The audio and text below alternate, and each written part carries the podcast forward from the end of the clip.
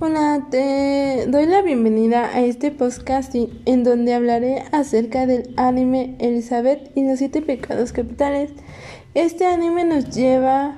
a la época medieval, donde es, donde es una historia ancestral que ocurrió cuando los mundos humano y espiritual no se habían separado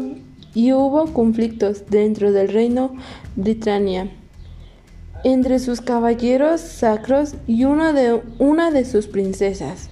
Elizabeth va a pedir ayuda a los siete pecados capitales